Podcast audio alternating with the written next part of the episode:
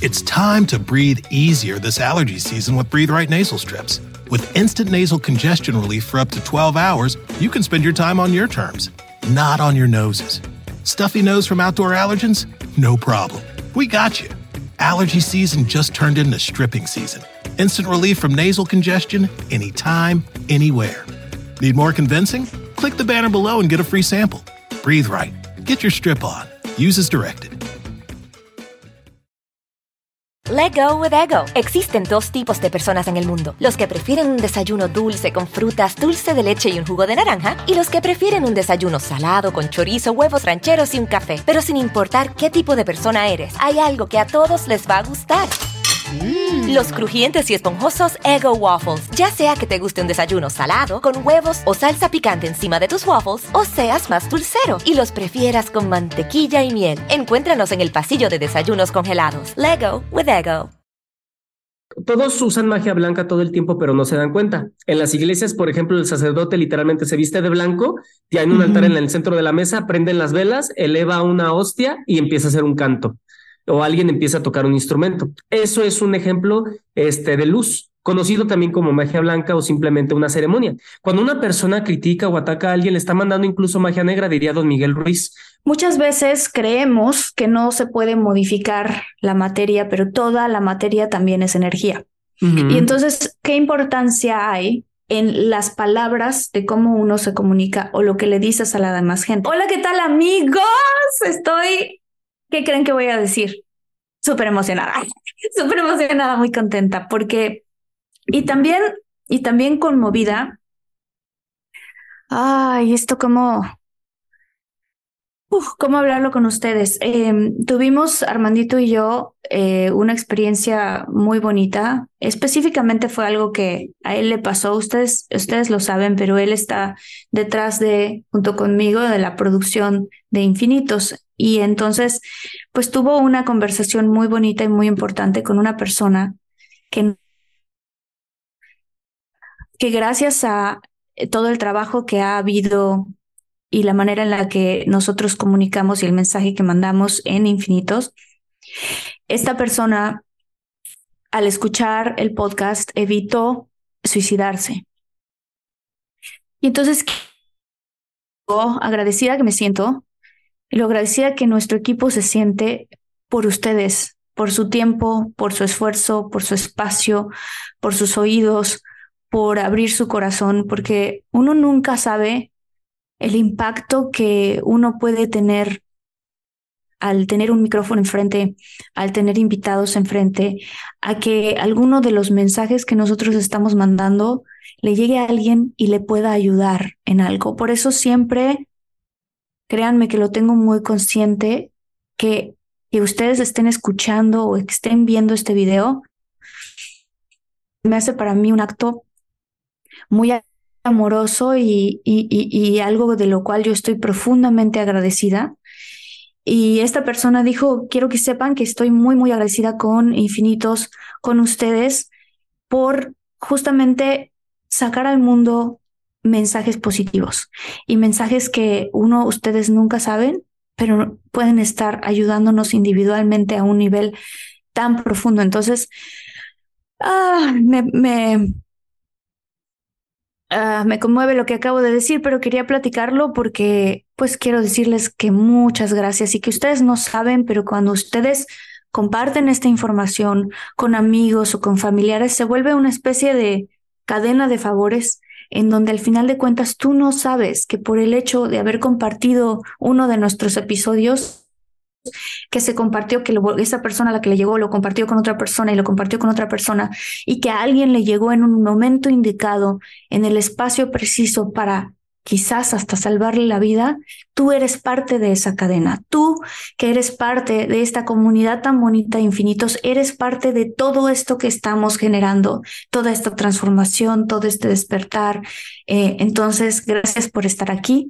Y de misma manera, pues quiero decirles que si eres nuevo a esta comunidad y eres nuevo a este canal, te suscribas y si ya estás aquí porque eres parte de nuestra comunidad, nos des tu like cuando, em, pues, por, cuando puedas, pero ojalá lo puedas hacer desde ahorita. Em, y bueno, quiero presentarles a un invitado muy especial. Ustedes saben que eh, yo me pongo a leer sus comentarios, me gusta mucho y de repente nos damos cuenta, mi equipo y yo, que hay gente que piden mucho. Entonces, el invitado que tengo es alguien que ustedes pidieron y que justamente escuchando sus comentarios está aquí con nosotros. Él es Uriel, el búho cósmico, y vamos a hablar con Uriel. Uriel tiene una pasión muy grande que también, como la de nosotros, es el servir, es ayudar a los demás. Y este, y vamos a hablar de la escuela de los misterios. Vamos a hablar de los años perdidos de Jesús y de lo que se sabe, lo poco o lo mucho que se puede llegar a saber de estos años perdidos de Jesús. Vamos a hablar del mensaje que entregó, vamos a hablar incluso de geometría sagrada y vamos a hablar de la energía y de la conciencia. Entonces, pues está aquí con nosotros Uriel, el búho cósmico conocido en las redes sociales, en TikTok, en Instagram y en todos lados. Uriel, bienvenido, bienvenido, bienvenido a Infinitos. Hola.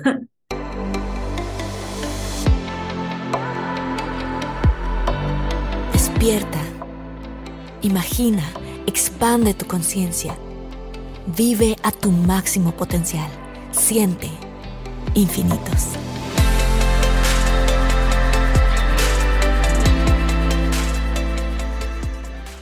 ¿Qué onda? Muchas gracias. Gracias, Marta, por tenerme aquí. Me siento muy bien, bienvenido. Y gracias a todas las personas que nos están escuchando. De verdad, gracias, porque pues sin ellos esto no sería posible. Entonces, de verdad, muchas gracias por presentarme. Mi nombre es Uriel. Eh, mi página o mis redes sociales de lo que usualmente la gente me conoce es por Tarot Búho Cósmico. Este, y pues eh, usualmente llego a subir contenido sobre temas espirituales, temas de conciencia, temas eh, metafísicos, especialmente temas, pues quizá no religiosos, pero sí de, espiritualidad o de conciencia crística en general. Y sí, eso es el contenido que yo subo. Pues quiero, quiero hacerte un par de, bueno, empezar, ahora sí que empezar por algún lado porque son temas tan, tan, tan ricos. Em, hace poco estaba en una, fui, fui a Mallorca y mm. justo entramos mi mamá y yo a la Catedral de Mallorca y estaba este pues todas las catedrales tienen luego unos vitrales preciosos o con los azulejos del piso, o con, ¿sabes? O sea, es, es, eh, estaba yo viendo esta gran y hermosa imagen que es geometría sagrada, al final de cuentas, y nos pusimos a platicar mi madre y yo, que ella es muy religiosa, de cómo era muy interesante que en todos las mezquitas, los templos, este, los ashrams, los lugares como la, como en la iglesia, ¿no? También está siempre esta constante de esta geometría sagrada. Entonces yo te quiero preguntar a ti, ¿qué es y por qué está en todos los templos y lugares de oración? Bueno, lo que pasa es que la geometría sagrada es, digamos, es, em, son las leyes físicas o las figuras con las que está constituido el universo. Hay mucha gente que em, hay mucha gente que hemos tenido incluso en experiencias como epifanías o personas con experiencias trabajando en otros estados de conciencia, como son otros maestros ascendidos, eh, donde han llegado a ver, digamos, dentro de una canalización cuando reciben eh, mensajes de algún ángel, eh, personas que reciben, por ejemplo, el curso de milagros, personas que trabajan como eh, no sé, los algunos hindúes que reciben mensajes de amor y de paz y de prosperidad para el mundo, o monjes tibetanos que se encargan de enviar mensajes, todos esos mm, se concentran a través de una canalización, es decir, reciben mensajes eh, del yo superior o del yo soy o de Dios o del universo. Lo que pasa es que hay una, una constante muy interesante que es que aquí en China y en todo el universo las mismas geometrías, las mismas figuras están en todos lados, es decir, estamos constituidos por estas figuras geométricas. La geometría sagrada nosotros la podemos ver cuando vamos a una iglesia, cuando nosotros vemos este de una manera, por ejemplo, los copitos de nieve en su miniatura, podemos ver cómo está trabajando una geometría sagrada, que eso es lo que constituye en una perfecta armonía el universo. Entonces, lo que pasa es que este tipo de geometrías, este tipo de pues este tipo de cosas como puede ser la flor de la vida, como puede ser el cubo de Metatron, como puede ser eh, el Merkabah, hay, hay figuras, hay como imágenes que despiertan inmediatamente algo en nosotros.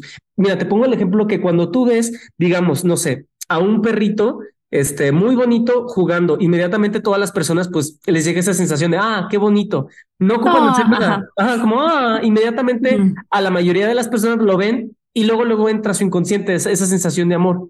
Nosotros sin darnos cuenta, cuando nos cuando nosotros vemos y entramos a alguna eh, cadena de comida rápida, a algún centro comercial, nos atiborran y nos llenan de información con colores, con los logotipos, con los símbolos. Entonces algo bien interesante es que nosotros y nuestra alma se basa a través de símbolos. O sea, tú hablas español, hablamos español, inglés, francés y lo que sea, pero nuestra alma tiene un lenguaje en específico. El lenguaje de nuestra alma son los símbolos.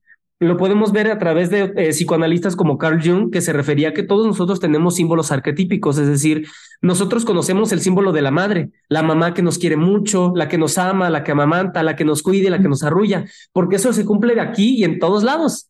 Entonces, como tenemos símbolos, hay, hay diferentes símbolos que pueden hacer que, por ejemplo, alguien pueda sentir cierta emoción, símbolos que puedan crear eh, cierta conexión con Dios, por ejemplo, el símbolo de la cruz. El símbolo crístico es una alegoría también a los cuatro puntos cardinales y al número cuatro, que es la terrenalidad, al momento en que Cristo estuvo con nosotros, está con nosotros. Mm, Entonces, también otra cosa muy interesante es que si alguna vez llegas, o sea, no recomendable, pero si alguna vez llegas como a mirar el sol, o sea, cuando en un atardecer, pues, o cuando el sol está por ahí y le haces como entre ojos, como que cierra, entre cierra los ojos, puedes ver como una cruz es como la cruz crística que viene representándose desde hace mucho tiempo, muchísimo antes incluso de que llegara Cristo en la cruz. Ya se utilizaban estos, este tipo de, este tipo de figuras.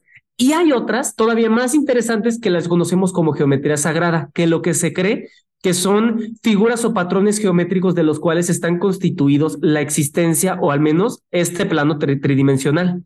Cuando una persona entra en un estado de conciencia alterado con de diferentes métodos, a través de mantras, meditación, plantas sagradas, de diferentes cosas, oraciones, decir el Padre Nuestro dos horas, eh, una, eh, un descanso espiritual. Hay gente que dice, pues es que yo empecé a ver colores, empecé a ver como círculos, empecé a ver como triángulos, todo eso, eso es geometría sagrada y la podemos encontrar en templos de una manera... Em, como digamos, no silenciosa, sino no intrusiva, como por ahí, si prestas atención a eso que tuviste, dices, ¿por qué está eso ahí? Este, ya lo que es saber en otros lados, pues porque esas son cosas que sin querer despiertan algo divino que ya está en nosotros.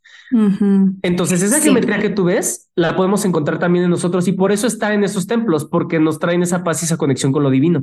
Qué interesante lo que estás diciendo, porque fíjate que la gente en Infinitos lo sabe, eh, porque lo he compartido varias veces, pero yo, eh, yo y mi novio Luis tomamos un curso con el doctor Joe Dispensa que te enseña cómo meditar y que te enseña a cómo, justamente cómo conectar em, tu corazón, tu cerebro, cómo crear congruencia en tu cuerpo con las leyes de Dios, del universo, ¿no? Te, literalmente te enseña a conectar. Y una de las experiencias que nos pasaron a ambos, a Luis y a mí, fue que de repente, regresando de una de estas meditaciones, en diferentes momentos, él vio unas figuras, dentro de su mente, unas figuras como entre rombos, hexágonos combinados, un poco como, digo, lo, un poco como lo que tienes detrás de ti para la gente que nos escucha.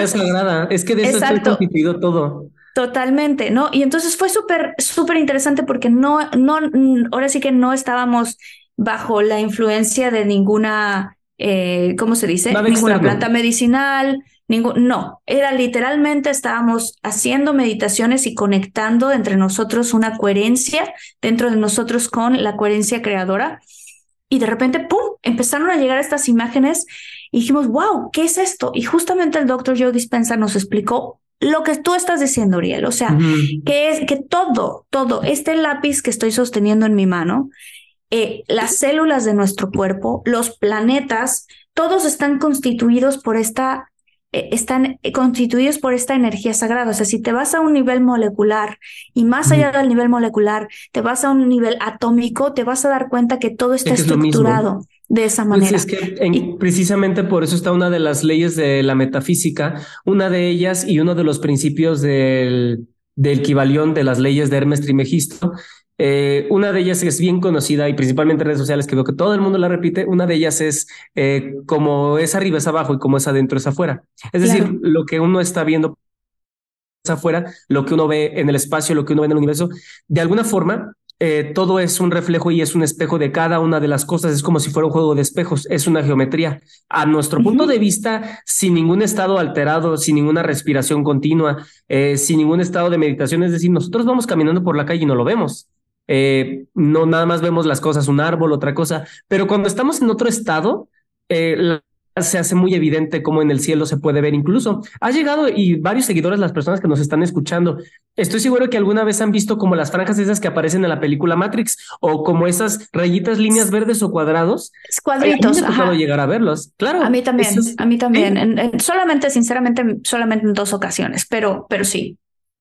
sí, por sí, ejemplo, eso es, eh, eso eso también es algo que pues mucha gente comparte y no es como coincidencia o casualidad que nada más uno o dos. No, varios textos lo, lo checan este, de la misma forma, como por ejemplo, si hay gente que se quiere informar un poquito más y decir, a ver, ¿en qué constituye la energía sagrada? Le recomiendo mucho los libros ilustrados, que no tienes que leer nada, simplemente ver y asombrarte. Pueden ser los libros de Alex Gray. Alex Gray. Y esos libros tienen muchísima información. Están los libros de transfiguraciones, los libros de del Salón de Espejos Sagrados. Hay mucha información sobre la geometría sagrada y es simplemente interesante porque hay gente que incluso la trabaja o la manipula para poder eh, pues cambiar alguna energía. Simplemente hay muchas cosas muy desconocidas. ¿Cómo en qué sentido? ¿En qué sentido puede, o sea, cómo cambiar, cambiarla y manipularla para crear otra energía? ¿A qué te refieres? Una de las cosas que vemos, por ejemplo, en magia blanca es que todos usan magia blanca todo el tiempo, pero no se dan cuenta. En las iglesias, por ejemplo, el sacerdote literalmente se viste de blanco, tiene un altar en el centro de la mesa, prenden las velas, eleva una hostia y empieza a hacer un canto. O alguien empieza a tocar un instrumento. Eso es un ejemplo este, de luz, conocido también como magia blanca o simplemente una ceremonia. Pero también, así como el hecho de que las personas, por ejemplo, vayan a, hagan la Navidad, eso es también un ejemplo de cómo utilizamos la magia. Por ejemplo, ponen el arbolito que viene representando la conciencia, porque es en realidad el árbol eh, de Navidad, es una representación del, del ser humano. Cuando en la estrella ponen la estrella de Belén, es la representación de Cristo elevándose en nuestra coronilla. Y los adornos que mm. le ponen son simplemente las, eh, pues estas energías de los que quieres que se rodee tu cuerpo. Entonces, eso es un acto mágico. Y otra cosa con la geometría sagrada es, por ejemplo, yo te doy de ejemplo que puedes comprar eh, como, como unos arreglos o como madera o como unos, así como se compra como una cruz, estás utilizando geometría sagrada para iluminar la casa. Estás mm, utilizando para iluminar tu hogar. Sin que tú te des cuenta, el hecho de poner un Cristo ya es una forma de mandar una energía a toda la casa y de protección. De protección nos referimos a, a elevar la energía a una conciencia crística y eliminar la negatividad que nos pueden brindar otras personas cuando entran a la casa. Una de esas formas mm. es utilizar una cruz crística. Otra de esas formas es, por ejemplo, poniendo un árbol de un eh, un este, una, incluso calcomanías, con el hecho de que hagas un rayoneo con una Sharpie o algo así, incluso con que lo hagas de una manera consciente, sabiendo de qué trata, sabiendo qué hace, y tú digas, ¿sabes qué? Por ejemplo, vamos a poner el símbolo del OM, el símbolo de la paz, el símbolo que utilizan, este, eh, sí, o sea, para, para meditar o el símbolo del, del primer sonido del universo. Este símbolo lo puedes poner en tu casa, es decir, pegarlo así en grande, ponerlo y pegarlo acá atrás y eso ya va a estar detonando algo a nivel inconsciente. A nivel inconsciente estamos pegados a eso también porque es parte de una divinidad que está en nosotros. Entonces esos son los símbolos aplicados, que es lo mismo que vemos en las cosas, en las mancias que se ve en los textos sagrados, eh, por ejemplo, en los textos de la Biblia, este, también hay matemáticos que cuando ponen, cuando estudian de alguna forma la Biblia y lo pasan a números, obtienen una geometría de alguna forma. Cuando se tratan de cartas eh, como oráculos, oráculos de, este, de diferentes cosas, oráculos de Jesucristo, oráculos de diferentes deidades, em, todos estos tipos de símbolos pueden conectar con nosotros para bien y también pues pueden usarlos para lo que alguien quiera. Entonces, sí, claro. Sí. o sea, está la responsabilidad de utilizarlos para bien. Fíjate que qué que, que, que, importante lo que estabas hablando, porque muchas veces creemos que no se puede modificar la materia, pero toda la materia también es energía. Y entonces, ¿qué importancia hay en las palabras de cómo uno se comunica o lo que le dices a la demás gente? ¿no? Ahorita hablabas de, de del efecto Kibaleón, que es como es afuera, es adentro. Se ha comprobado que cuando le hablas a un vaso de agua, tal cual, y le dices cosas hermosas al vaso de agua, y luego tienes otro vaso de agua y le dices cosas horribles, te odio, eres horrendo, qué te ¿no? Ese tipo de cosas. y congelas las partículas de la, del agua. En un microscopio te das cuenta que las partículas congeladas del agua que le hablaste bonito tienen una geometría sagrada preciosa. O sea, se ven unos cristales hermosísimos formando cosas bellísimas.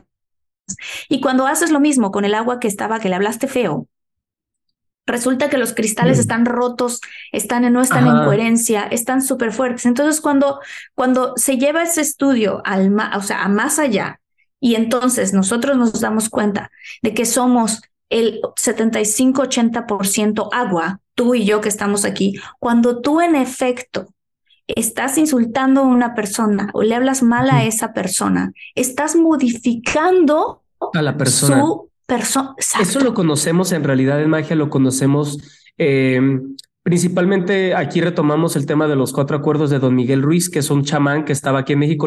es un libro muy conocido. Muy conocido. Ni siquiera nos tenemos que ir, ni siquiera nos tenemos que ir a la parte de agua, Marta.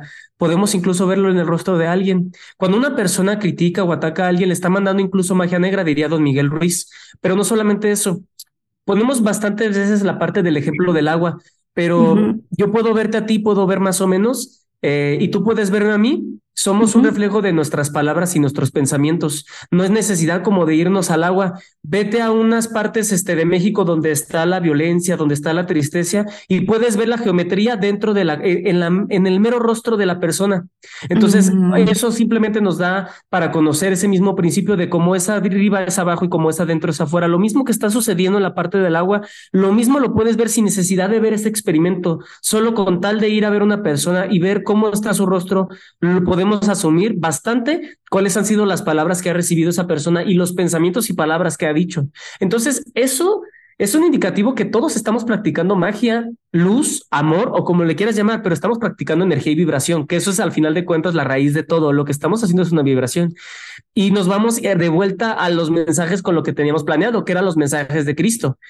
Y ahí, pues lo que podemos ver es que principalmente la gente cuando quiere decir, pues, ¿cómo le hago para cambiar algunas cosas? O sea, ¿cómo, qué, me recomiendas si yo no sé? Eh, hermano y hermana que me está escuchando, lo que yo te quiero platicar es que todas las palabras que haces son una oración, pero hay oraciones más poderosas, hay oraciones más fuertes que te pueden ayudar para la salud, para el amor, para la abundancia y prosperidad. No es necesario que abras un libro negro con una gallina y estés arriba en un cerro, este, con un pagan, nada de eso. El mismo Padre Nuestro es un mantra que puedes repetir durante al menos una o dos horas y vas a ver el cambio tan profundo que va a traer en tu cuerpo, en tu aura, en tu simple energía, en tu, en tu, este, todo, todo el, el centro, todo el círculo que te rodea de aura energético, eso va a cambiar por completo. Sí, y entonces eso lo encontramos en varios textos también. Fíjate que eh, hace no mucho tiempo, justo acá en Los Ángeles, vi a uno de nuestros amigos, es amigo de Jordi, ahora amigo mío también, se llama Fer Broca. Y ah. justo él me decía, Marta, ¿tú rezas el rosario? Y yo, sí, bueno, de vez en cuando, ¿no? O sea, la verdad siento que lo debería hacer más. Y me dice, ¿tú sabes que se activan unos escudos protectores súper importantes cuando estás rezando el rosario? Y yo, ¿qué? me dice, sí, o sea, si uno repite estas, estas estructuras de estas palabras, el que son al final de cuentas exactamente, se activan unos códigos poderosísimos. Y, o sea, me dice, la gente subestima el poder de la oración en general en, en la religión que hayas crecido, ¿no?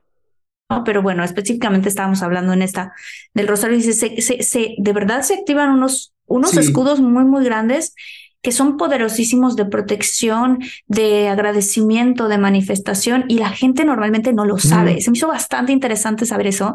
Y ahorita que te escucho a ti decirlo, es así como, wow, qué bonito que está hablando de eso. Quiero tocar otro tema que lo mencionaste antes de empezar, pero que a mí me dio mucha curiosidad, porque poco se sabe de ello, pero es en estos años que mucha gente los llama como los años este, perdidos de Jesús, de que no se tiene información de dónde estaba Jesús, qué estaba ocurriendo, qué estaba haciendo, qué aprendió, a dónde fue. ¿Nos puedes hablar un poquito de estos años? Mira, hay mucha pues, parte de la historia de Cristo que ha estado, y gracias por retomar este tema, hay mucha parte de la historia de Cristo que, que no se habla y te voy a decir una de las razones, principalmente porque es información que, eh, que los altos mandos no permitían que se diera a conocer porque ya tenían como un orden y una estructura. principal, con las intenciones que haya sido, pues siempre hay cosas, eso es lo bonito, siempre hay cosas como escondidas dispuestas a darse a conocer para nosotros. Entonces, eso es algo muy interesante. Y eh, mira. Oigan, si están buscando un nuevo celular, please, please, please no vayan a negar en la primera oferta que les pongan enfrente. ATT le da sus mejores ofertas a todos. Sí, a todos, ¿eh? A ti que hablas toda la noche con tu pareja. Eres de los míos. Y a ti que sigues haciendo swipe para encontrarla a ti, que también tienes selfies con todas las celebridades, y a ti, que tampoco te creen que grabaste un video de un marciano. ATT le da sus mejores ofertas en todos sus smartphones a clientes nuevos y existentes, porque conectar lo cambia todo. Las ofertas varían por dispositivo, sujeto a términos y restricciones. Visita att.com o una tienda para más detalles. It's time to breathe easier this allergy season with Breathe Right nasal strips. With instant nasal congestion relief for up to 12 hours, you can spend your time on your terms, not on your noses. Stuffy nose from outdoor allergens? No problem. We got you. Allergy season just turned into stripping season. Instant relief from nasal congestion anytime, anywhere. Need more convincing? Click the banner below and get a free sample. Breathe right. Get your strip on. Use as directed. A casi todo el mundo que le he hecho la pregunta es de que, oye, después de la crucifixión, ¿qué pasó con Cristo? Y muchos, pues, no sé, una persona me contestó una vez, ¿no se fue volando? O sea, como de que, como en la película de una caricatura que nos mostraban. Y yo de, no, no se fue volando. Incluso las personas, de hecho, no recuerdan o no tienen ninguna memoria de haber escuchado de los años de Cristo cuando él tenía 22 años, 23 años. Solamente recuerdan la, eh, la clásica historia donde él eh, pues Jesucristo era un niño muy, muy sabio desde, desde siempre, hasta que incluso donde estaba la historia, donde María lo perdió y él se fue a un templo y, lo, pasaron después de unas horas, él se fue y lo encontraron a él predicándole a los demás, a los, este, a los sacerdotes, a los iluminados, a, los, a los sabios. Entonces, este hombre, hay, hay, este, hay que entender que son un misterio y son un misterio que en algún momento lo vamos a saber, en algún punto de la existencia humana vamos a saber qué sucedió, pero lo que sí sabemos es que él estuvo perteneciendo a diferentes escuelas. Llamémosle escuelas porque sectas podría ser una palabra que pueda asustarle a alguien, eh, pero en general una escuela eh, Jesús, pues era un maestro de la metafísica, de lo que está más allá de lo físico. De hecho, él hablaba, porque si alguien le asusta de esa parte de metafísica, el hecho de que él haya curado leprosos, de que le haya devuelto la vista a los hijos con, el, con la palabra, no nació nada más porque sí. Él tuvo que haber ido a algunas escuelas, principalmente escuelas en Egipto, en Medio Oriente. O sea, Jesucristo estuvo todo el tiempo en búsqueda de conocimiento. Se perdió varios años, alrededor de los 13, 14, 15 años, ya no se sabe nada de él hasta que vuelve a los 31, 32 años a pasar la parte de la tentación, la parte de los días en el desierto y ya después la crucifixión. Pero durante ese tiempo Jesucristo se estuvo informando. Hay registros dentro eh, del Mar Muerto que él perteneció a una escuela llamada la Escuela de los Esenios. La Escuela de los Esenios es un grupo que se trataba y hablaba, pues, de cosas que están más allá de nuestro entendimiento y de nuestro mundo. Como sabes, hay, por ejemplo, rezos eh, poderosos como está el Padre Nuestro, eh, pero también hay muchos otros, conocidos también como frecuencias, vibración, magia, como le quieran llamar. Pero Jesucristo es muy probable que estaba en una de ellas. De hecho, se tiene registros que él llegó, llegó a utilizar una varita mágica. Pues se tienen ahí una, cuando él transformó el agua en vino, estaba ahí, habían unas vasijas junto a él y hay unas representaciones donde él sostiene una varita mágica. Y bien, a fin de cuentas, no importa si la haya sostenido o no, porque nadie se va a pelear por eso. El mensaje es amar. Es que ese es el mensaje principal de Cristo. Pero es muy interesante ver que estos textos se consiguieron apenas hace menos de 80 años. Hace menos de 80 años apenas se descubrieron porque él sí pertenecía. Hay quien dice que sí, hay quien dice que no, hay quien dice que tal vez. Exacto. ¿Cuál es, el, ¿Cuál es el debate? ¿Cuál es el debate en esto, Uriel? Pues mucha gente se niega a aceptar que él, que él fue un grado muy alto dentro de una escuela este, espiritual. Porque Jesús inevitablemente, yo no lo veo no perteneciendo a una escuela espiritual y terminando, de hecho, en Egipto, historias donde él llega a Egipto y los altos mandos de, de allá, en cuanto él llega, inmediatamente se dieron cuenta de que él era el Mesías, Con Mesías nos referimos al Mesías solar, a la representación del Cristo encarnado, porque eso no pasó nada más de la noche a la mañana. Cristo, o sea, Jesús, que es su nombre Yeshua, no es Jesús Cristo. Cuando Él se reconoce a sí mismo como Cristo, como esta energía, Cristo es la energía más alta a la que podemos nosotros eh, llegar a experimentar. Es la energía solar que nos provee nuestro Padre, que es Dios o el universo. No nos referimos a ninguna religión, pero Jesús es un hecho de que existe. Entonces, em, Él al momento de poder trabajar mucha energía, eh, se, le, considera a Cristo como al Maestro Jesús como un hombre que supo trabajar y transmutar la energía claro la energía principal de su primer, segundo chakra, tercer chakra, cuatro chakra, porque él estuvo también en la India. Entonces, es un hombre que tiene, es muy interesante y de verdad se desconoce muchísimas cosas de él. Unas partes que mucha gente no conoce principalmente es por la época de Pisces. Si sabes, él estaba naciendo, él nació en la época de Pisces porque cada dos mil y tantos años se nos dividimos en, en épocas. Está, por o sea, eh, un poquito, un poquito para que expandas un poquito en este tema, ¿no? O sea, tiene que ver con el planeta y nuestro sistema solar y nuestra galaxia está cruzando en el universo a través de ciertas estaciones. Sí, para no llevarlo tan complicado, como lo único que tenían, no tenían nada que hacer los demás en aquel tiempo, entonces estaban muy conectados con el universo. Así como nosotros, nuestros antepasados estaban conectados con las pirámides, con, con nuestras tradiciones, con el sol, con Quetzalcoatl, mientras estaba sucediendo estas cosas, nos, este, en otras partes está, habían representaciones diferentes de la misma energía, Cristo, este, como le quieran llamar, pero a final de cuentas, en aquel tiempo eh, Jesús estaba pasando por la etapa de Pisces y él lo reconocía. De hecho, se considera que más Jesús o menos. o el planeta? Jesús. O sea, bueno, todos juntos con Jesús. Todos juntos con este, Jesús. Estábamos pasando por la época. En esa época, eh, cada dos mil años sucede, llega una persona iluminada, un maestro. Puede ser Buda, puede ser Zoroastro, este, puede ser Krishna, puede ser Jesucristo. En este caso, el último que nos tocó, nuestro último maestro, fue alguien que, a diferencia de todos los demás, este partió la historia. Partió la historia tan fuerte que incluso nosotros tomamos en cuenta este calendario. Aún así, nosotros en esa época, ahorita estábamos pasando por la época de Pisces. Por eso se le conoce, si ubicas que Jesús se le reconoce como un el pescador con un el pez. pescador. Pero no solamente por el pescador, sino por la época zodiacal en la que nosotros encontrábamos, que era la época de Pisces, que la época de los sentimientos, de las emociones, donde lo rige esta parte donde las cosas ya, este, ya vienen hacia adentro. Ahorita nuestro Cristo interior, y según dicen los textos metafísicos, según dice la, pues más bien la numerología y la, mm, ¿cómo se dice? La astrología, que en esta época en la que ya estamos a punto de cerrar, la está rigiendo el planeta Urano, que es como la renovación o el destructor, donde todo lo que ya no funcionó se destruye. Primera Guerra Mundial, Segunda Guerra Mundial, todas las guerras que han estado sucediendo, todo eso es una destrucción de lo que ya no sirve. Y fíjate cómo estamos ahorita. Este, la comunidad LGBT está como volviendo a resurgir para poder expresarse. Hay comunidades, este, de, por ejemplo, las minorías que se los consideran que no podían hablar las mujeres. Antes no podían hablar. Mira cuánta destrucción hubo para que las mujeres pudieran empoderarse otra vez y decir, aquí estamos de nuevo. Entonces, estas son como las cosas que vemos que al final de cuentas, el mensaje que entrega Jesús es el mensaje del amor. Ámense los unos a los otros, sin importar qué, porque no importa que juzguen o lo otro, lo otro. El mensaje es amar. Y bueno, para cerrar esta parte de lo del pececito, a Jesucristo se le conocía porque cuando se iba a reunir con sus apóstoles, ellos pegaban un pez en la pared, dando a entender dónde se iban a reunir o dónde iba a ser la próxima reunión, donde iba a estar el Mesías ahí. Mm, ok, ok, ok.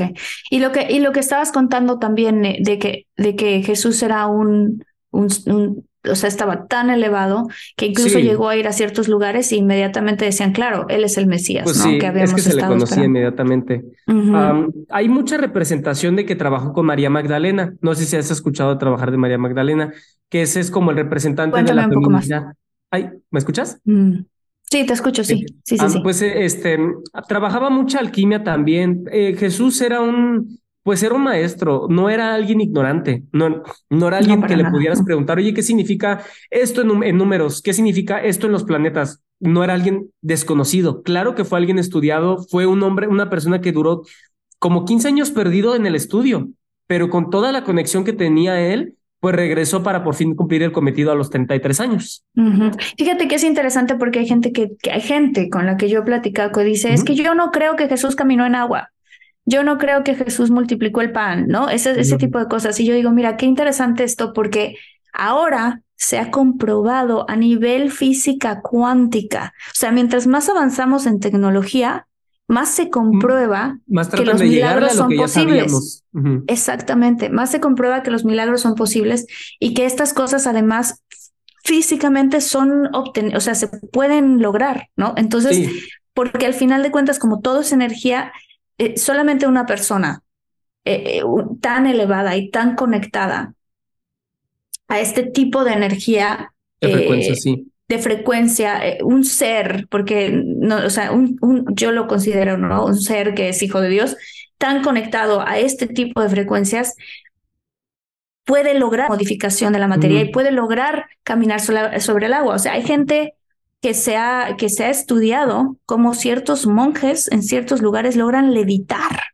O sea, es un nivel de conexión tan potente, de tanta coherencia con la frecuencia absoluta divina del amor que logran ser tan ligeros que pueden romper las barreras de la gravedad. Entonces, ¿cómo es? O sea, si esas cosas ya se están comprobando a nivel cuántico, cómo la intención de alguien puede cambiar una partícula para que se comporte como onda o para que se comporte como materia, Imagínate si estás completamente conectado a una energía divina de amor pues abundante, pues claro que vas a poder hacer esas cosas. Pues nosotros siempre estamos conectados a esa energía. La conexión ya está y la conexión ya existe. Es mm, de que nadie la vaya a ver como si fuera algo que está fuera de nosotros porque ya está. Es simplemente reconocerle en nosotros, eliminando los juicios y las inseguridades. El hecho de que caminar en el agua, caminó o no caminó, al final no importa eso. Lo que importa es que Jesucristo estaba ahí presente para entregar un mensaje que el caminar sobre el agua, él se refería a que él estaba por encima de sus emociones, porque el agua en la época de Pisces, donde él estaba como pescador de almas y pescador de hombres, se presentaba ahí en las personas para que vieran que él no le afectaba nada lo que estuviera sucediendo. Él estaba por encima de lo que estaba pasando, como espectador de lo que ocurría.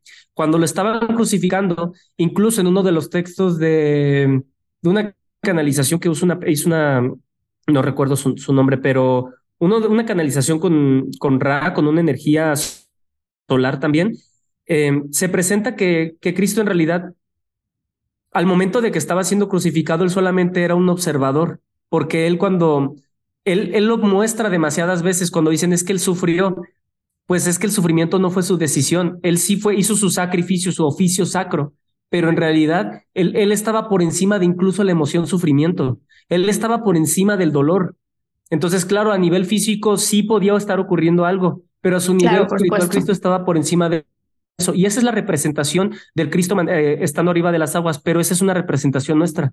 Que cuando nosotros nos encontremos en medio de la tormenta, como Pedro, buscando dónde está la luz, nos encontremos en el Cristo que está donde arriba de las aguas, pisándolas, diciendo, Pedro, deja de enfocarte en la tormenta y enfócate en mí. Deja que la tormenta sea, porque lo que está ocurriendo no es de tu incumbencia, Enfócate en la energía de Cristo mm. y encontrarás cómo todo, todo, todos tus problemas se van a solucionar porque ya le quitas la atención. Nuevamente nos referimos a metafísica.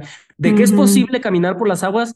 Yo no veo nada imposible, la verdad, después de tantas cosas que, he visto. Pero también hay gente que puede detener su corazón. También hay gente que puede este, ver cosas sin siquiera utilizar sus ojos a través del estudio de la mente. Entonces, y lo hemos visto también con el chamanismo. Entonces, la representación esa de las aguas es muy bonita porque nos enseña a todos de que hay una posibilidad, está la posibilidad de que Jesús siempre estuvo por encima de sus emociones, atendiendo a los llamados de Dios, que es la misma voluntad que él tenía. Oye, Uriel, una pregunta en general, este, porque todos estamos como en este, también en esta búsqueda de ser mejores seres humanos. Esa es la realidad. Por lo menos toda la gente que sé que nos sigue en infinitos estamos de cómo puedo ser mejor, cómo puedo ser mejor. ¿Qué tan importante es poder manejar nuestras emociones con respecto a tener buenas relaciones con las personas? Pues es que no existe tal cosa como relaciones con las personas porque no hay otros, todos son yo. Entonces, el, dependiendo de cómo uno crea que se lleva con la gente, no es cierto, es solo se está llevando consigo mismo. Todo como lo que nosotros veamos como es adentro, es afuera, como yo me llevo conmigo mismo cuando yo estoy en mi cuarto a solas, así me llevo de alguna forma, exteriormente se va a representar algo. Entonces, por más que quieran, yo les recomiendo que dejen de creer que hay una afuera y más bien reconozcanlo como adentro, que ese es uno de los mensajes de Cristo. Este, porque a final de cuentas, si tú te llevas en amor contigo, si tú no te juzgas, si tú te amas, si tú te perdonas, afuera no va a haber ningún problema. Pero es que este hombre. Claro, porque vas a, este, vas a perdonar más. Vas a ser más compasivo con la que perdonar, que todos actúan bajo su nivel de conciencia. Claro. Entonces, no hay tal cosa como llevarse con los demás, todo es llevarme conmigo mismo, todo es una relación conmigo. Entonces, si, me llevo mal con los demás, em, pues en general me estoy, algo, algo en secreto me estoy llevando conmigo, como que no me acepto. Por eso en realidad el mensaje de Cristo es ámense los unos a los otros como yo he amado y ama a tu prójimo como, como a ti mismo. Y cuando Jesús dice eso, no sé, es que todo lo que salía de la boca de ese maestro no, no era por por, porque sí, era una ley, son leyes que se aplican ahorita. Es como, por ejemplo, la ley de, este, ama a tu, amarás a tu prójimo como a ti mismo. No es como, ah, debo amar a mi prójimo, no es cierto. Ya la ley está, no hay otra forma de que no ames a alguien más si no te amas primero a ti. Sí, sí, sí, claro. Esa es la misma ley. Si alguien, si va alguien eh, trata de decir eso no es cierto, muévele como quieras, pero la ley ya está escrita amas a tu prójimo como a ti mismo. No es una sugerencia. Es que si tú te llevas mal con alguien, es un reflejo de cómo me estoy llevando conmigo. Fíjate qué fuerte lo que acabas de decir, porque a mí me resuena mucho en este sentido y lo voy a un poquito como simplificar para que sea más fácil de digerir, de digerir esto, ¿no?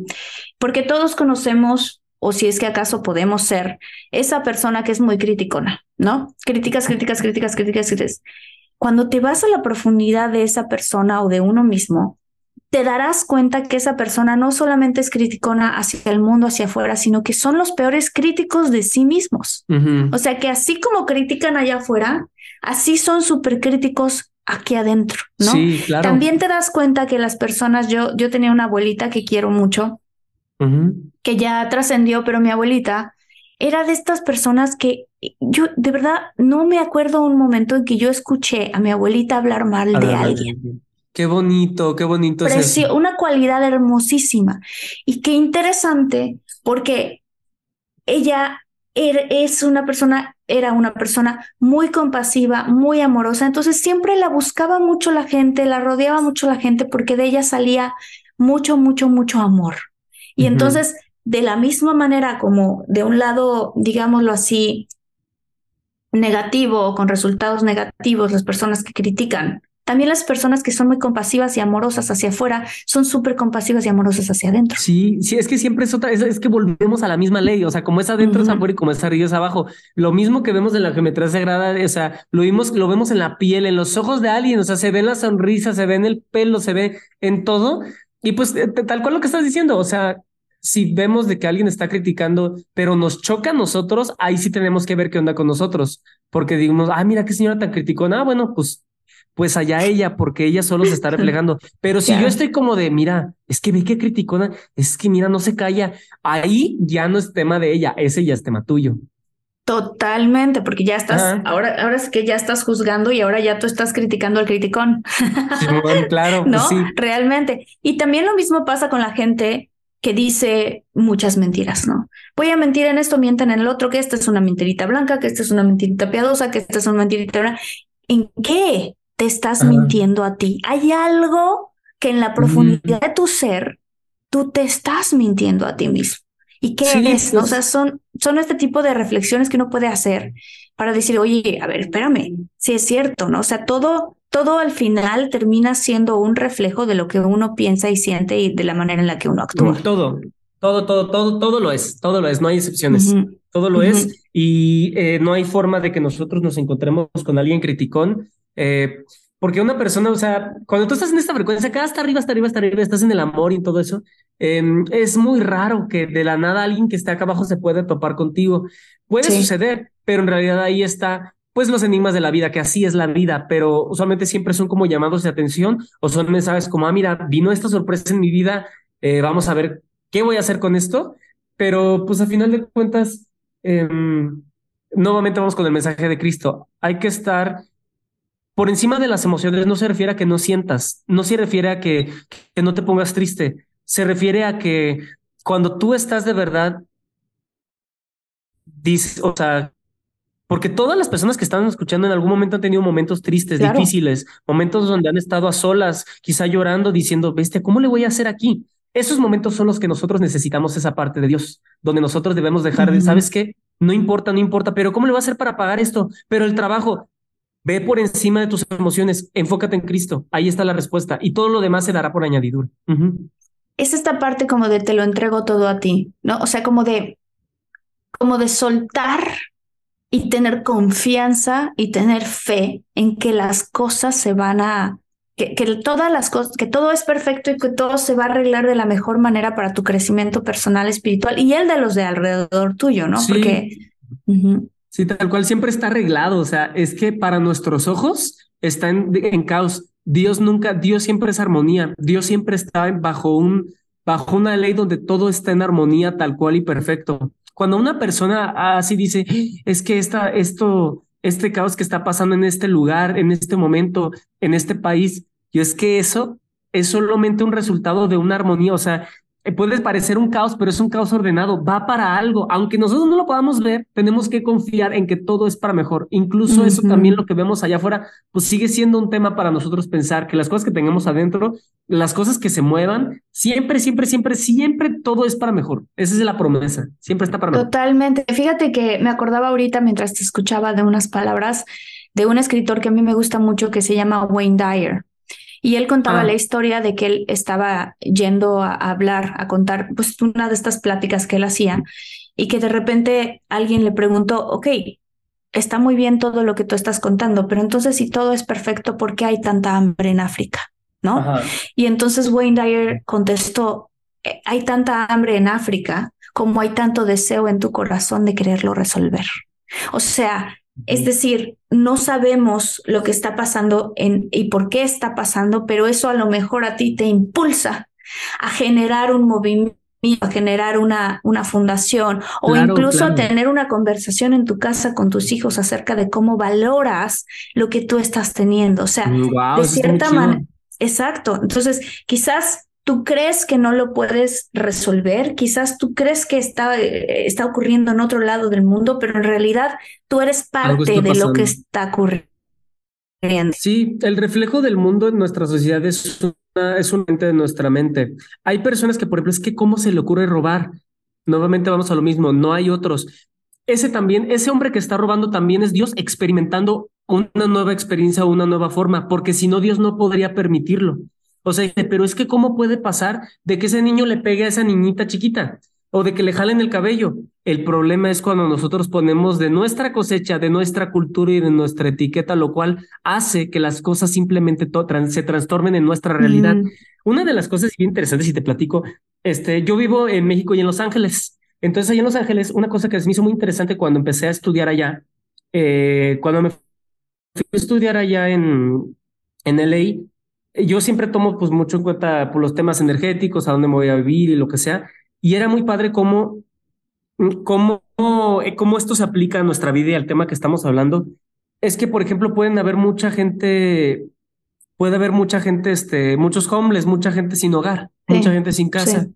pero también mucha gente este, que está perdida, mucha gente que está triste, mucha gente que no tiene dinero, mucha gente que no tiene para comer y un montón de personas diciendo, mira cómo está. Y yo sí, hermano, pero tienes que también ver el otro lado, mira cuánto dinero hay, mira cuánta abundancia, hay, mira cuánta continuidad en la energía hay que le da a esta ciudad a todo el mundo. Pero así como está el lado, este, pues es que es un claro oscuro, así como nosotros vemos la luz, que wow, qué impresionante, pero si volteas al otro lado, ahí sí la gente dice, mira cuánta pobreza. Sí, hermano, pero no te quejas de que hay tanta luz. Entonces, mm. es que es simplemente un equitativo. Así como hay de luz, también tiene que estar la sombra de eso, de eso tan grande que es la ciudad. Lo mismo sí. puede suceder con Nueva York pero yo puse de ejemplo pues Los Ángeles. Entonces, eh, nosotros podemos ver y dices, bueno, es que no es malo. O sea, las cosas pueden cambiar y pueden mejorar, pero esto, esto que está sucediendo, por más que mi mente que no lo va a entender, es perfecto. Hay que confiar y estar por encima de nuestras emociones. Sí, si quiero hacer una pregunta eh, que tiene que ver con tiene que ver con esta parte. ¿Por qué, por qué crees tú que nuestra mente se enfoca más en lo negativo que en lo positivo? Ah, pues este, por el, por el miedo usualmente, porque eso nos, eh, porque estamos siempre en un, un, estado de supervivencia debido a las cosas que sucedieron en nuestra infancia. Entonces, por, y por la programación en general que tenemos en la cultura, pero todo esto ya, ya nos estamos remontando a la parte de los papás, a la parte de la educación que recibimos y a la parte pues del parto, del, de nuestros traumas, de la oscuridad, de todo eso, hay cosas que pueden como hacernos sentir como afectados y oye, pues eso no está bien y esto y esto y esto, pero nuevamente son solo reflejos de cosas que no resolvemos. Nos va a dejar de molestar cuando eh, veamos que hay, o sea, sí, no, no hay que justificar, pero digamos que vemos que un hombre este, se roba 10 kilos, 10 cajas de mangos de una viejita, no le vamos a odiar, simplemente vamos a decir, bueno, claro que se necesita una parte de justicia, pero no puedes odiar porque el odio viene del miedo. O sea, la única forma de pensar o es en amor o es en miedo. Entonces, cuando mm. nosotros estamos como con esta, esta energía de eso no está bien, es que deberían hacerle, es que deberían golpearlo, es que ahí nosotros estamos proclamando, no hay forma de que yo te pueda dar 100 pesos sin primero yo tenerlos. Y ahí cuando alguien dice, cuando alguien le avienta odio, molestia y juicio a alguien más, es porque ya los tenía guardado en su arsenal en el cuerpo desde hace rato. Entonces, cuando tú tienes amor, das amor y ya. sí, fíjate qué loco, porque de la misma manera como hablaba de Wayne Dyer, él habla de lo que tienes adentro es lo que tú vas a vas a sacar hacia afuera cuando te expriman. Entonces él decía muy seguido, em, le preguntaba a la gente, ¿qué hay dentro de una naranja? ¿No?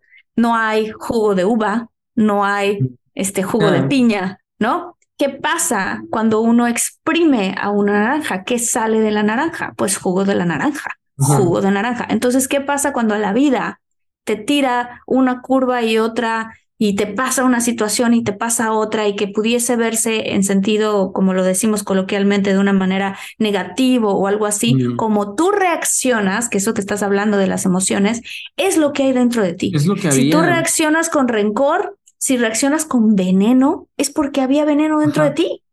En cambio, si reaccionas con amor, es porque hay amor dentro de ti.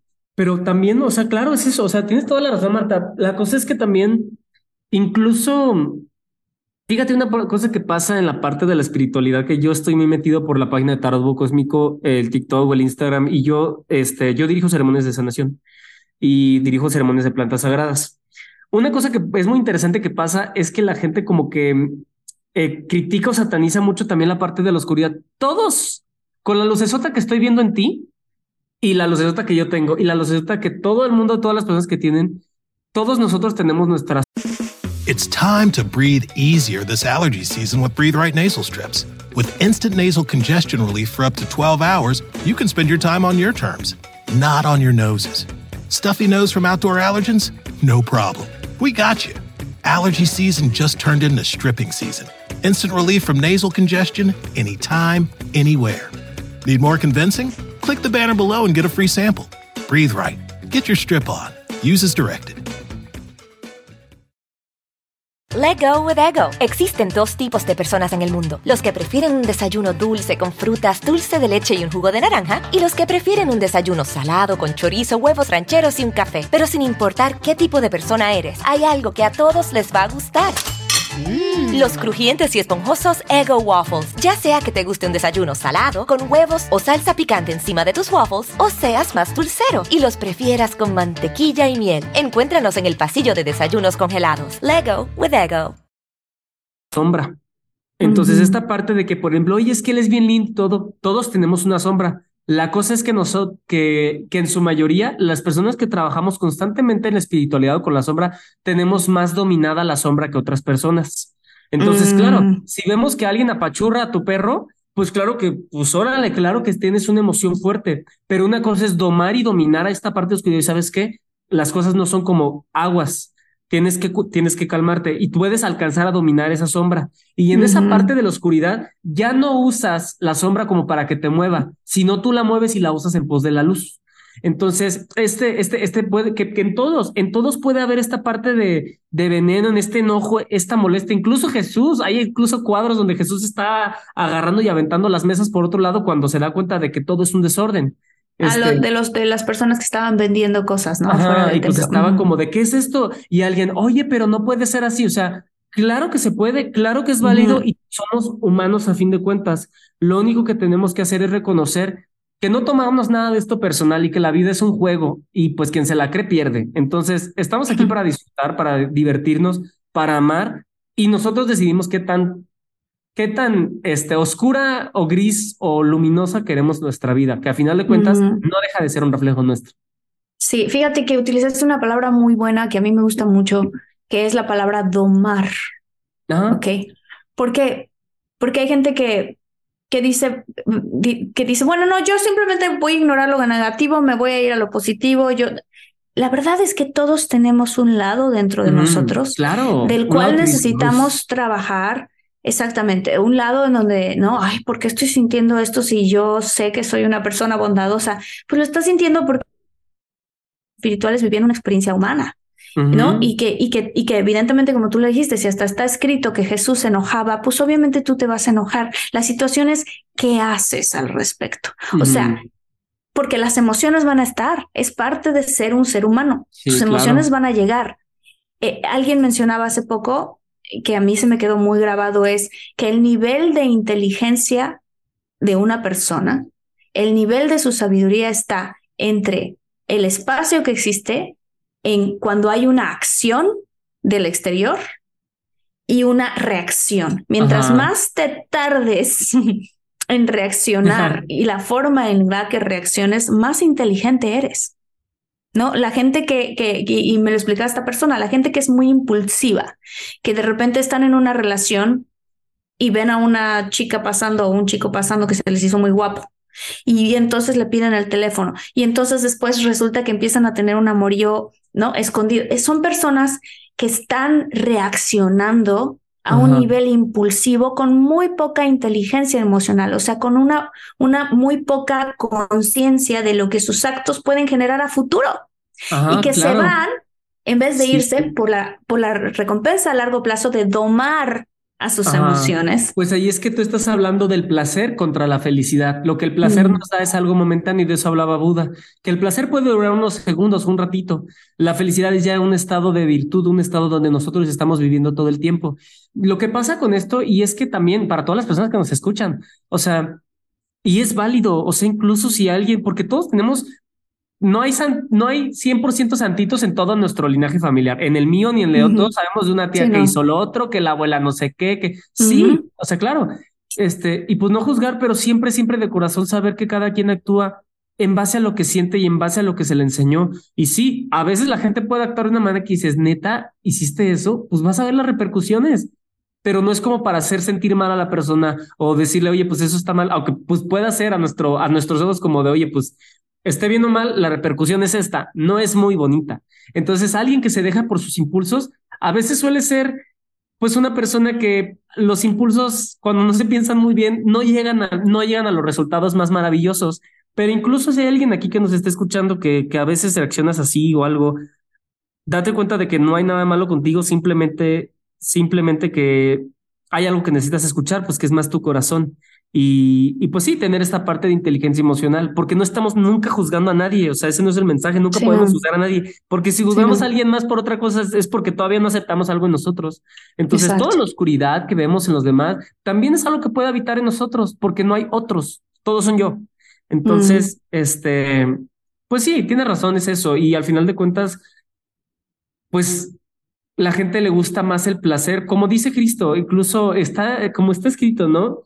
Que no recuerdo tal cual este, para, para citarlo, pero pues ancha es el camino de la perdición y súper angosta la puerta. Eso es lo que llamamos, este, que muchos son los así seleccionados, así, pero muy pocos los escogidos, los que de verdad eh, caminan. Esta puerta a la que se refiere se refiere también al presente, al momento de estar presente aquí y mm, ahora, donde está Dios, porque Dios no está en el pasado ni en el futuro, porque solamente está en la existencia total, porque no hay no hay como tal un tiempo, Dios existe en el todo y el pasado pues es solo una construcción en nuestra mente y el futuro pues también es una construcción en nuestra mente, el único que existe pues es este presente. Entonces sí, este, estos son los mensajes que por ejemplo volvemos a Cristo, que es, es muy fácil caer ante la tentación, es muy fácil caer, es muy fácil, está como todo libre y la puertita ahí y muy muchos dicen pues yo me voy por el otro lado, pero bueno, cada quien va a tener su propia pues su recompensa.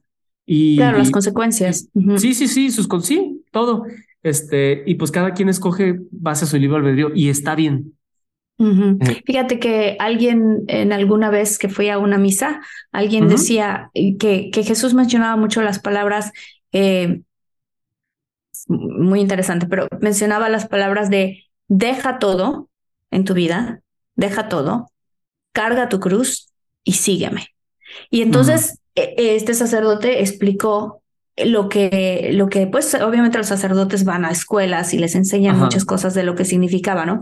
Y entonces él dijo, lo que esto significa es, para tú de verdad estar conectado con Dios, casi que te tienes que olvidar de tu ego, te tienes que olvidar de quién eres, o sea, es decir, no de quién eres en las cosas, o sea, te tienes sin desapegarnos a la a nuestra vida, a nuestra vida, o sea, no te tienes que olvidar de tu familia ni de tu esposo ni de tu esposa, no se refiere a eso. Se refiere a que te tienes que olvidar de tus rencores, de las cosas que has, ¿no? Que que, que no lo que no has perdonado, te tienes que olvidar de cualquier cosa que pueda ser eh, eh, completamente eh, negativo, o sea, cualquier cosa que a ti te haga sentir, bueno, yo soy esta persona a la que mm, el marido dejó a tal edad y por lo tanto estoy amargada y por lo tanto tienes que dejar eso. Tienes que completamente dejar eso atrás. Y luego mencionaba, y después la cruz significa tu libre albedrío. ¿Qué significa? La responsabilidad que tienes de escoger si te vas por la puerta del bien o te vas por la puerta que va a causar muchas consecuencias muy pesadas en tu vida. Y esa cruz es igual una decisión. Me voy al norte, me voy al sur, me voy al este, me voy al oeste, pero es tu decisión. Ajá. Y con esa decisión, sígueme. O sea, es decir, que tus decisiones sean para el bien. Entonces, cuando yo escuché eso, dije, wow, qué impresionante está esta interpretación tan bonita de algo. Pues en realidad hay muchas cosas que se pueden interpretar. Generalmente la Biblia es para un estudio. La palabra pan, la palabra piedra, la palabra casa, la palabra este, ojos, tienen muchos significados diferentes viéndolos desde distintos puntos. Así de amplia es la Biblia. Y digo, la Biblia cuando la referimos a una Biblia hebrea o la Biblia aramea, que es las Biblias originales antes de que fueron, eh, pues, eh, antes de que hayan sido como un poco editadas y reeditadas. Editadas, porque la verdad es que sí, es algo que sucede en el mundo humano. O sea, claro que pasa, claro que está, pero a fin de cuentas el mensaje no se ha perdido, que es el amor afortunadamente. Este, si hay textos que, por ejemplo, principalmente al inicio de la Biblia, eh, explicas y, las personas si quieren ver cuál es el verdadero inicio de la Biblia en hebreo, tiene un significado bien diferente a como lo que tenemos nosotros en español y lo compramos en una tienda de, este, así de iglesias. Este, entonces, sí hay cosas que han cambiado, desgraciadamente, a, los textos originales por los maestros, que ya sabes que fueron los apóstoles, y, faltan muchos salmos perdidos. Los salmos que tenemos aquí presentes no son ni la mitad de los que deberían estar, pero a fin de cuentas los que tenemos por algo están. Entonces, este, uno de los mensajes y las razones para todas las personas, ¿por qué Jesucristo hablaba, por ejemplo, en parábolas? Y eso es algo muy conocido, que él siempre hablaba en parábolas. Él hablaba como en pues en cuentos, porque principalmente uno de sus mensajes es sean como niños y, y, tienen que venir y llegar hacia mí como niños. Es decir, un niño que simplemente se entrega sin cuestionar de quién es ese y de verdad me va a hacer esto. Para quien dice, no, es que Jesús no, no tengas esa actitud, porque esa actitud no es la inocencia que se necesita. Es como de cómo entrar al estado de amor. Déjame cargo todo mi odio y mi ego y mis pensamientos. No pues vas a poder entrar. tienes que tirarlos. Ajá, claro. con la cruz. Entonces, este, Jesucristo hablaba principalmente porque en aquel tiempo em, él tenía que hablar como en código, porque habían personas que, que estaban totalmente en contra, pues sabes que lo estaban buscando, sabes que muchos estaban en contra de lo que decía. Entonces él decía, bueno, ¿sabes qué? Mi mensaje va a estar para muchos años, para miles de años. Entonces yo no puedo hablar de una manera secreta y de tanta sabiduría. Ese hombre era, si él, si él hubiera querido hablar en código, lo hubiera hecho. Pero él habló todo lo contrario, mucha gente se esperaba de que el Mesías, el hombre tan listo, tan sabio, el hombre que alcanzó un grado altísimo en las escuelas de los misterios en Egipto, el hombre que estaba presente en diferentes textos sobre alquimia y magia blanca, sobre amor, sobre conexión con Dios, espiritualidad, este, astrología, numerología, con todo eso, ha de explicar cosas bien difíciles. Explicaba en cuentos para niños. Él explicaba en cuentos para niños todas las palabras, parábolas porque decía, ¿sabes qué? Los niños van a entender el mensaje y los señores eh, amargados, refunfuñones, que están como de a ver qué tontería dice. Y él lo único que dice es, quien construye su casa, por ejemplo, en, en base a Dios, algo así la historia, no recuerdo, digo, me acuerdo de muchas, pero ahorita lo que sabemos es de una de las historias que contó es quien cree en mí es, el, es como el que edifica en su casa en tierra fértil, en verdadera tierra que puede sostenerse. Porque así la casa no se va a caer, como aquel necio que la construyó en otro lado que ni siquiera debería haber estado ahí y se cayó. Entonces él, los, los sabios o los adultos van y dicen, ¿eso qué? Es un mensaje simple para niños, no tiene nada de sabiduría. Entonces por eso Jesús lo decía, porque, porque él pensaba y decía, solo los de puro limpio corazón, solo los que de mm. verdad quieran rebajarse al nivel de la inocencia, me van a poder escuchar. Es tan simple el mensaje que con parábolas y cuentos para niños lo voy a hacer. Cuando una persona o cuando Jesús hablaba de que la fe puede mover montañas, este, al momento de analizarlo, por ejemplo, también la gente solamente se queda con la idea de que la fe mueve montañas, sí, pero tampoco, pero al momento de analizarlos nos referimos a que mm, la fe puede mover montañas, pero también el miedo puede mover montañas. Cuando uno está mm. con la fe y la creencia de que yo de verdad voy a conseguir esto con el corazón, puedes conseguirlo, pero cuando una persona dice, es que no creo, es que sabes que creo que me voy a enfermar, porque a mí me dijeron, eso también es fe, utilizar el lado negativo. Totalmente. Totalmente, utilizada en el lado, lado negativo. Es, es, es, impresionante porque al final em, es como, ¿cómo lo puedo explicar? La energía del amor y la energía del miedo son las dos, ambas poderosísimas. Y las dos pueden atraer cosas y pueden lograr cosas, obviamente con diferentes consecuencias, pero es la realidad. O sea, yo me acuerdo cuando estaba chiquita y aprendí de esto por pláticas que tenía con mi papá y con mi mamá. Me explicaban eso, me decían, es que uno puede utilizar el miedo como uno puede utilizar la fe. Entonces, por ejemplo, si estás en un lugar, yo me acuerdo que hice el experimento y me dio mucha risa porque tenía yo nueve años, imagínate. Entonces yo estaba en un centro comercial y no me quería encontrar al niño que me gusta. Voy a contar algo súper sencillo. Uh, pues claro. Pero yo estaba así, no me lo quiero encontrar, no me lo quiero encontrar porque estaba yo en una facha. No me lo quiero encontrar, no me lo quiero encontrar. Obviamente me lo encontré. Como la gente que sale en la calle y dice, ay, no quiero que me asalten, no quiero que me asalten, no, no quiero chocar, no quiero que yo. Ese miedo va a traer que te suceda. Va a traer algo. Exacto. Lo que pasa, y gracias por compartirnos esa historia tan bonita. Este, lo que pasa y también para todas las personas que nos escuchen, porque los miedos pueden existir. Recuerden siempre escuchar los miedos, no los, no los eliminen. Escúchenlos porque el miedo es un maestro que se está negando a escuchar. Cuando alguien tiene ese miedo de que no me vayan a hacer esto, no me vayan a hacer lo otro, no me vaya a pasar esto, son cosas que tu mente te las está trayendo a la vida para que tú puedas poner atención qué está sucediendo en tu hogar o en tu cuerpo o en tu mente o en tu alma o espíritu o pensamientos que no te está funcionando en la vida.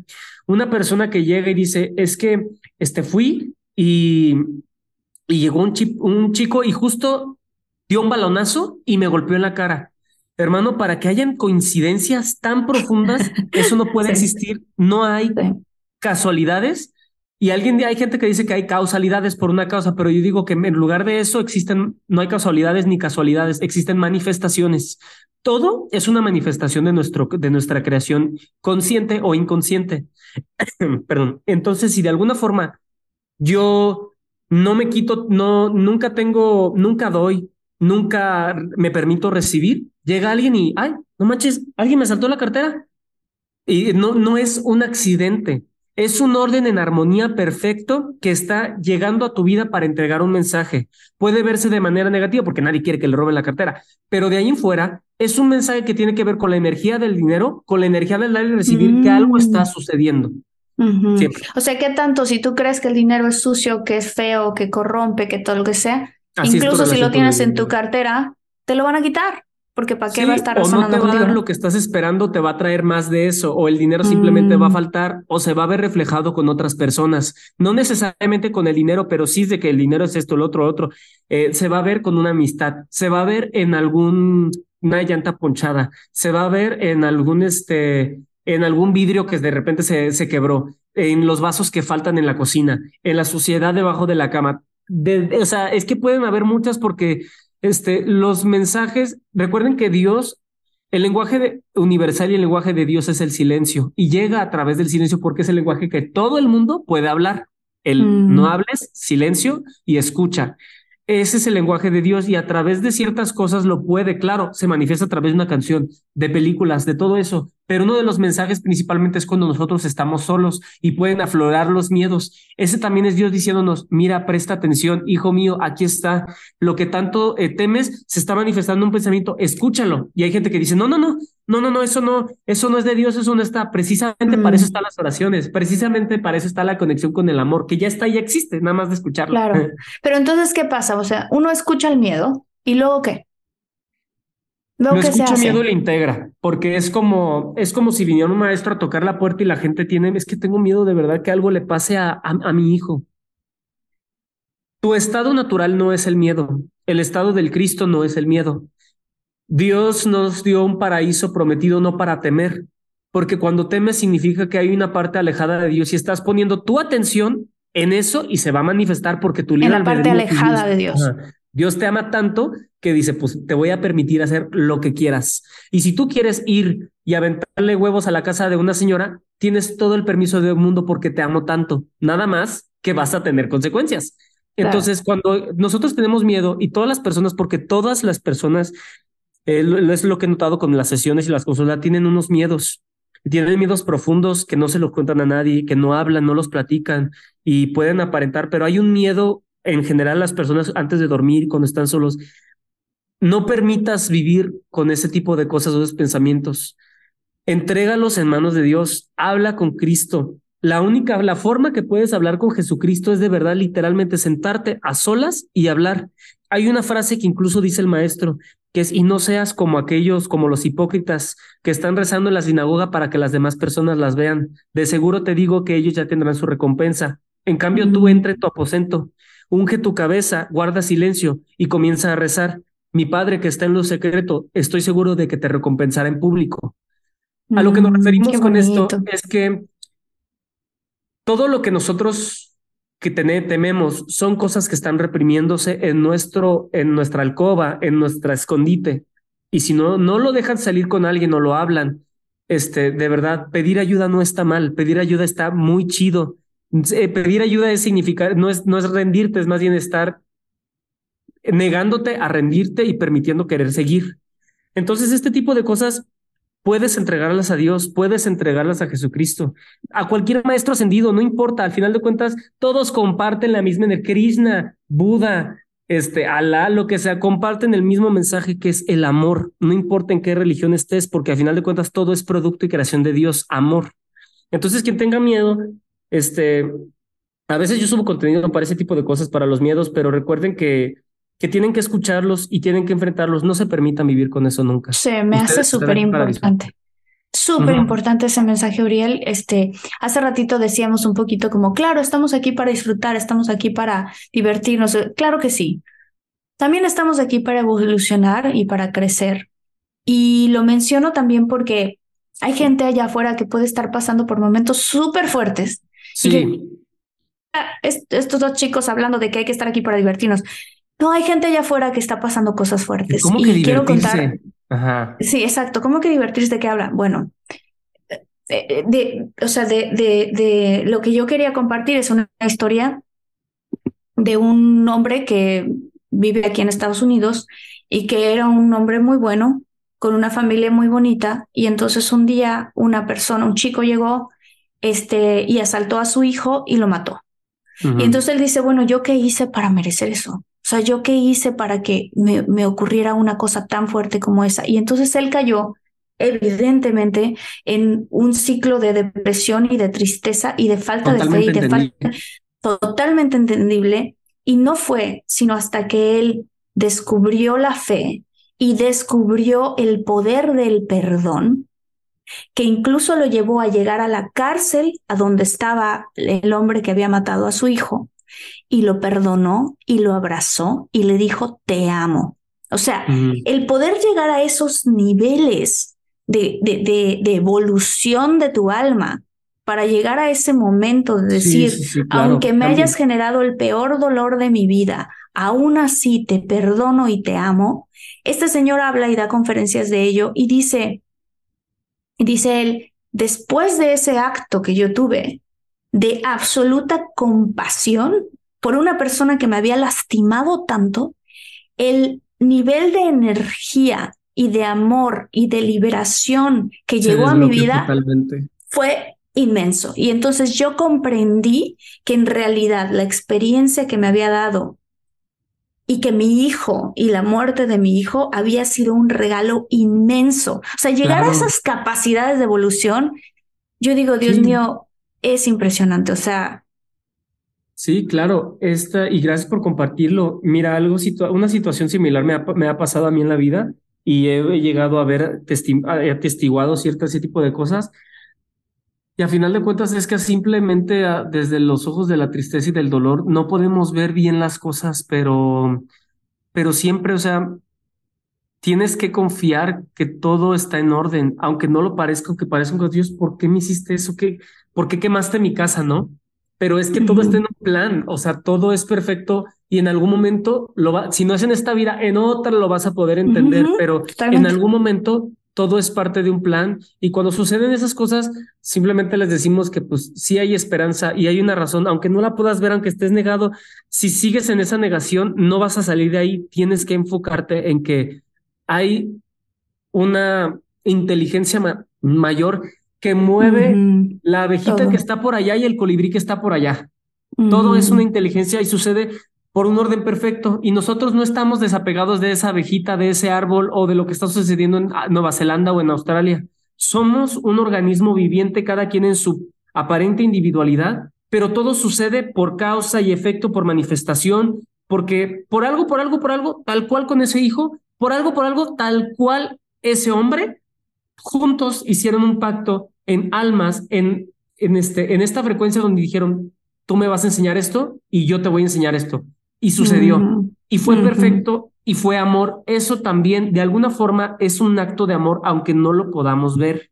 Pero sí, desde este punto aquí no lo podemos ver, pero... No, no lo podemos ver al inicio, por eso tenemos que cambiar de estado de frecuencia y usualmente para eso sirve de que la oración, sirve de que la espiritualidad, porque ese tipo de cosas nos hacen subir y voltear a ver y decir, ah, así era. así? era. Ah, Yuriel, muchísimas gracias. ¿Cómo te puede encontrar la gente? Por favor, Cuéntanos, háblanos de tus redes sociales, dinos para que estemos todos también conectados a estos mensajes que tú das. Sabemos que esto fue como una probadita nada más. Hay muchas cosas de las que tú hablas que son muy profundas, son místicas también. Entonces, este, ¿cuáles son tus redes? Bueno, a todos, hola, ¿cómo están? Eh, yo soy Uriel y una de mis redes sociales es principalmente lo que utilizo más, es Instagram. Me pueden encontrar como Tarot Búho Cósmico. Este, ahí van a encontrar contenido de espiritualidad, metafísica sin afán de ninguna religión y de imponer nada. El objetivo principal de todo eso es amor, compartir y no juzgar nada.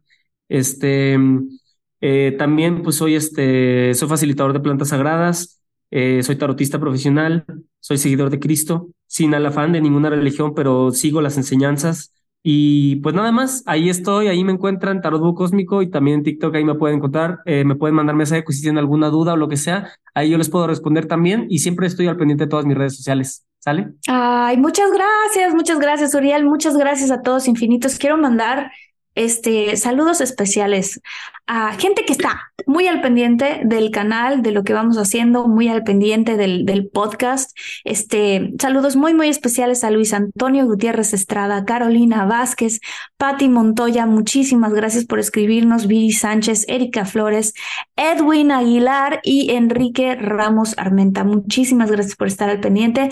Muchas gracias infinitos por haber escuchado otro episodio más. Nos vemos en el siguiente. Los quiero mucho. Les mando un abrazo muy grande. Gracias, Uriel. Nos vemos en el episodio siguiente. Estamos solamente a un clic de que escuches más contenido de esto. Nos vemos. Bye. Gracias a todos. Bye.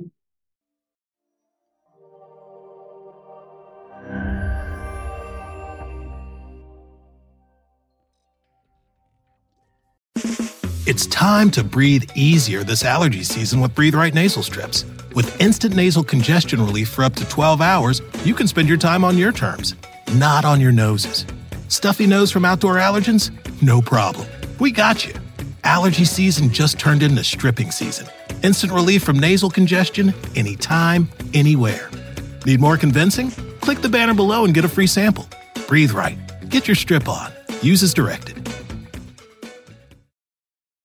Let go with ego. Existen dos tipos de personas en el mundo: los que prefieren un desayuno dulce con frutas, dulce de leche y un jugo de naranja, y los que prefieren un desayuno salado con chorizo, huevos rancheros y un café. Pero sin importar qué tipo de persona eres, hay algo que a todos les va a gustar.